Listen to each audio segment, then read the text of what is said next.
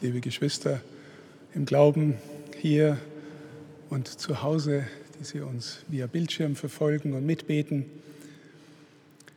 Der Stabfahrer Prälat Dr. Metzel hat uns gerade die Geschichte vorgetragen von der Patrona Bavariae, von der Geschichte des Ver der Verehrung der Mutter Gottes unter diesem Titel. Und äh, wenn wir dann zum Beispiel hören, dass äh, der Kurfürst Maximilian auch sein Heer unter den besonderen Schutz dieser Frau gestellt hat. Oder wenn wir später hören, wie beispielsweise die Habsburger in die Schlacht gegen die Angriffe des Osmanischen Reiches gezogen sind und dafür den Schlachtruf Maria Hilf verwendet haben, dann fragen wir uns vielleicht, wie passt dieser Titel Schutzfrau Bayerns und die Kirchenväter schon verehren die Mutter des Herrn als Siegerin in allen Schlachten. Wie passt das zum Beispiel zusammen damit, dass wir sie auch als Königin des Friedens verehren oder als Gnadenmutter hier in Altötting, was so gar nicht nach Schlacht klingt und nach Kampf? Wie passen diese beiden Aspekte zusammen. Ist die Mutter Gottes eine Kriegerin oder eine Friedenskönigin? Und die Antwort aus der Geschichte der Kirche ist beides. Und es hängt natürlich tief miteinander zusammen. Wir fragen uns ja auch, wenn wir auf die Kirche in der heutigen Gesellschaft blicken und ihren Zustand, was ist jetzt eigentlich dran? Ist jetzt Kampf dran und Zeugnis und Aufstehen oder ist Friede und Gebet und aufeinander zugehen dran? Und auch hier wieder, liebe Schwestern und Brüder, ist die Antwort ja in gewisser Hinsicht beides. Und beides macht deutlich, dass es um zwei Aspekte geht, die so tief mit unserem Glauben verbunden sind.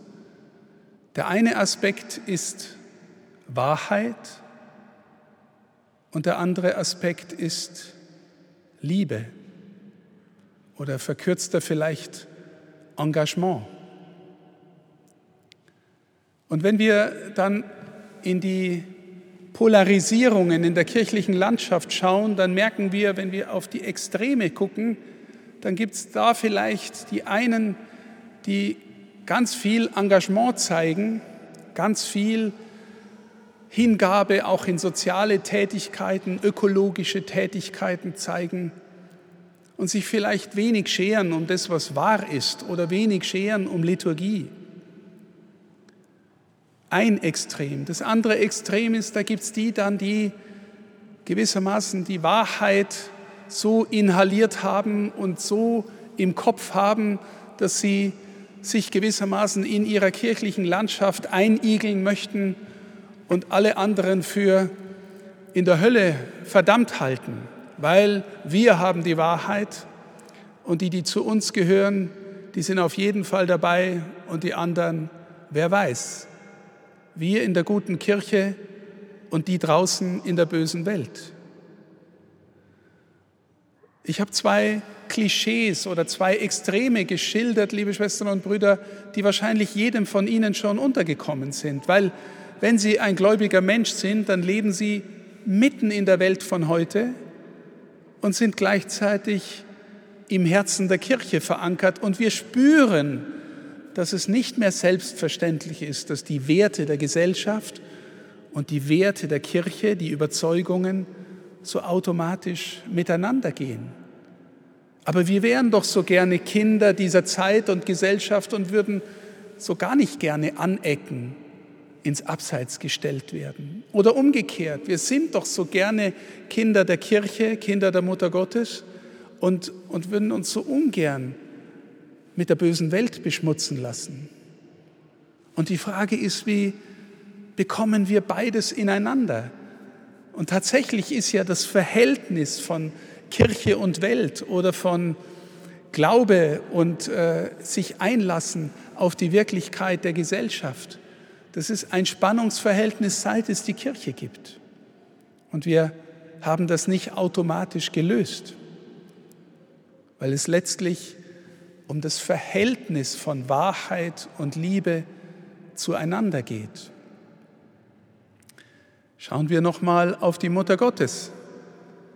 Sie sagt das ihre und sie verweist immer auf den Herrn und sie bleibt dem Herrn treu in allen Lebenslagen bis unter das Kreuz und auch danach an Pfingsten ist sie noch dabei bei, der, bei dem Geburtsereignis der Kirche schlechthin, beim Ausgie, bei der Ausgießung des Geistes, weil sie die Kirche selber ist. Aber sie ist auch die, die immer auf ihn verweist. Und wie ist er selber in diesem Verhältnis von Wahrheit und Liebe?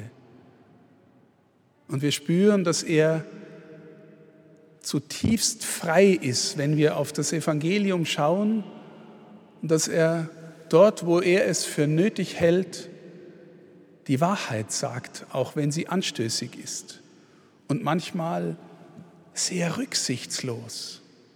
Man hat den Eindruck, er ist jetzt zu Gast bei führenden Pharisäern und er sieht, dass sich die Leute die Ehrenplätze wählen und bevor überhaupt irgendein Gespräch losgeht, weist er die zurecht, die sich sofort hier vorne hinsetzen. Dann denkt man, Jesus, du könntest jetzt mal ein bisschen mehr auf Diplomatie machen, sonst hassen die dich sofort.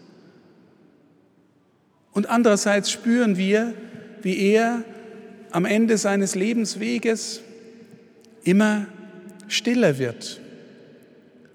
Der Jesaja-Prophet zeigt ihn uns als das geschlachtete Lamm oder das Lamm, das zum Schlachten geführt wird. Ein Lamm ist harmlos, es verstummt, er verstummt am Kreuz. Wir sehen zwei ganz unterschiedliche Jesus-Erfahrungen. Denken Sie auch an den, der im Tempel aufräumt und die Leute mit einer Geißel aus dem Tempel jagt, weil hier das Haus des Vaters ist, das Haus des Gebetes. Und denken Sie an den, der auf jeden Leprakranken zugeht und keinerlei Berührungsängste hat und für die Menschen da ist und sich berühren lässt und begegnen lässt. Warum, liebe Schwestern und Brüder, sind diese beiden Aspekte, die wir in unserer Kirche oft so auseinandergerissen erleben, Warum sind die bei ihm kein Widerspruch? Weil die Versöhnung von Wahrheit und Liebe Heiligkeit ist. Die Versöhnung von Wahrheit und Liebe ist Heiligkeit. Und die Jünger spüren in dem Augenblick, in dem er zum Beispiel im Johannesevangelium so kompromisslos von der Eucharistie und seiner Gegenwart in seinem Fleisch, das er zu essen gibt, spricht und die nehmen Anstoß und wollen gehen. Und er fragt seine Jünger, wollt auch ihr gehen? Und sie sagen, ja, wohin soll man denn gehen? Du bist der Heilige Gottes. Christus ist die Wahrheit und sagt sie unmissverständlich. Und er ist die Liebe und das Leben und der Weg, der uns immer tiefer in die Wahrheit und die Liebe führt. Und wenn beide zusammenkommen, liebe Schwestern und Brüder, dann ist es Heiligkeit, wie bei ihm. Deswegen empfinden wir es bei ihm nicht als Widerspruch. Er ist nicht verdächtig, für die Wahrheit zu kämpfen und heimlich doch nur sich selbst zu meinen. Und er ist nicht verdächtig, sich zu engagieren, zu lieben und heimlich doch nur den Applaus für sich bekommen zu wollen. Ihm geht es immer nur um den Vater. Ich bin gekommen, in allem den Willen meines Vaters zu tun. Und liebe Schwestern und Brüder, hier finden wir unser Kriterium für unser Kirche sein. Um wen oder was geht es uns in unseren Polarisierungen und Streitereien und manchmal Zerwürfnissen? Um wen oder was geht es uns? Mancher von Ihnen weiß, liebe Schwestern und Brüder, dass ich mich selber manchmal öffentlich äußere zu herausfordernden Themen, die uns alle immer wieder beschäftigen. Und dass ich tatsächlich dann auch im Disput stehe. Und ich sage das Folgende nicht, äh, um zu sagen, dass ich das immer schon richtig mache, weil ich auch ein begrenzter Mensch bin und weil der alte Adam in mir auch kämpft und weil die Sünde auch noch in mir wohnt, so wie ich das beim Paulus im Römerbrief im siebten Kapitel lesen kann. Aber die Frage ist, wenn wir dabei sind, Zeugnis zu geben,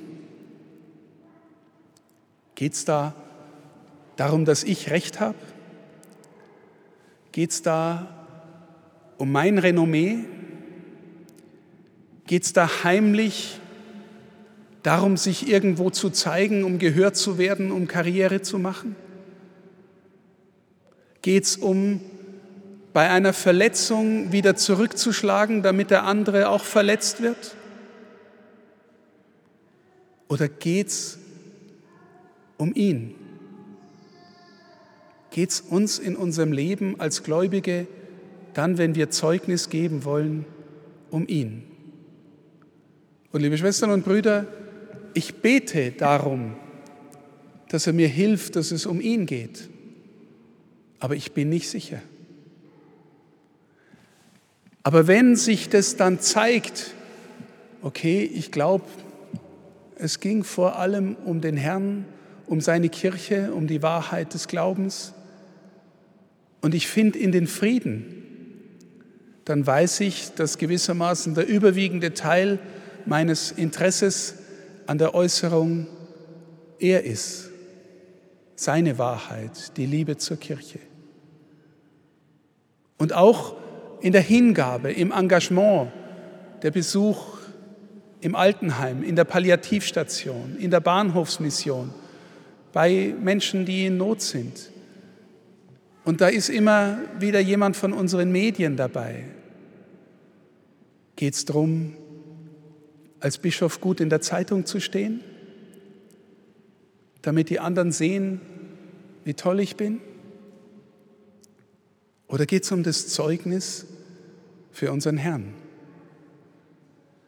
Liebe Schwestern und Brüder, wenn wir unseren Glauben ernst nehmen, dann dürfen wir anfangen, uns auf der Spur zu bewegen in unserem Herzen, dass wir nicht dafür da sind, dass es uns in unserem Leben zuerst um uns geht.